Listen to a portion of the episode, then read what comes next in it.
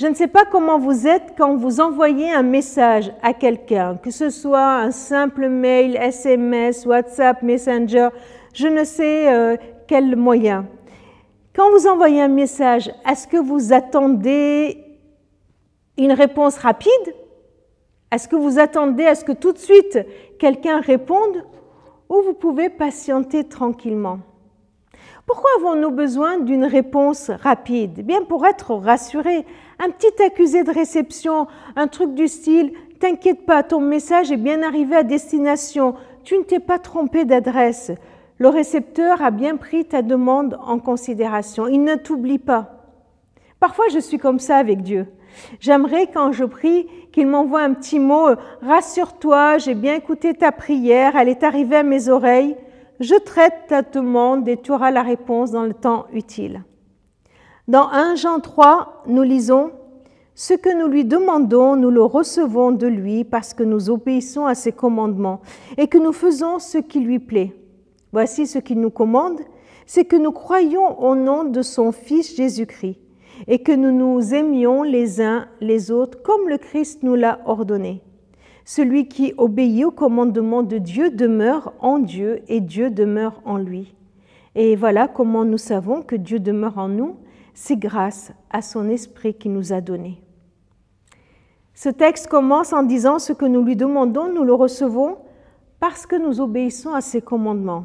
Alors, quand je lis ça, je, réponds tout de suite, là là, mais je suis absolument pas sûre alors qu'il va me répondre, parce que je ne suis absolument pas sûre de suivre ses commandements. Je, ne peux pas affirmer lui obéir en tout. Mais la suite, la suite nous dit ce qu'il nous commande. Il nous dit que c'est, voilà ce qu'il nous commande c'est que nous croyons au nom de son Fils Jésus-Christ. Autrement dit, ce qu'il nous commande, c'est de faire confiance. Confiance à Jésus, confiance de ce qu'il a fait pour nous, confiance en son amour. Confiance et demeurer en Dieu, être uni en lui et lui en moi. Lui faire confiance, croire que son amour pour moi est vrai, ce ne sont pas que des paroles, croire que cela est, est vraiment le cas.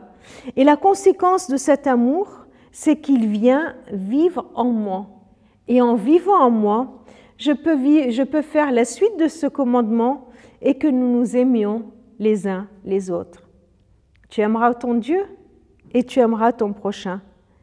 Et si j'ai encore besoin d'être, rassuré, d'être réconforté ou d'avoir les moyens de vivre ce commandement, d'aimer les autres, de, de faire confiance en Jésus et d'aimer les autres, eh bien, ce texte me dit encore euh, comment y arriver. Ce texte, ce qu'on vient de lire, se finit en disant, c'est grâce à son esprit qu'il nous a donné.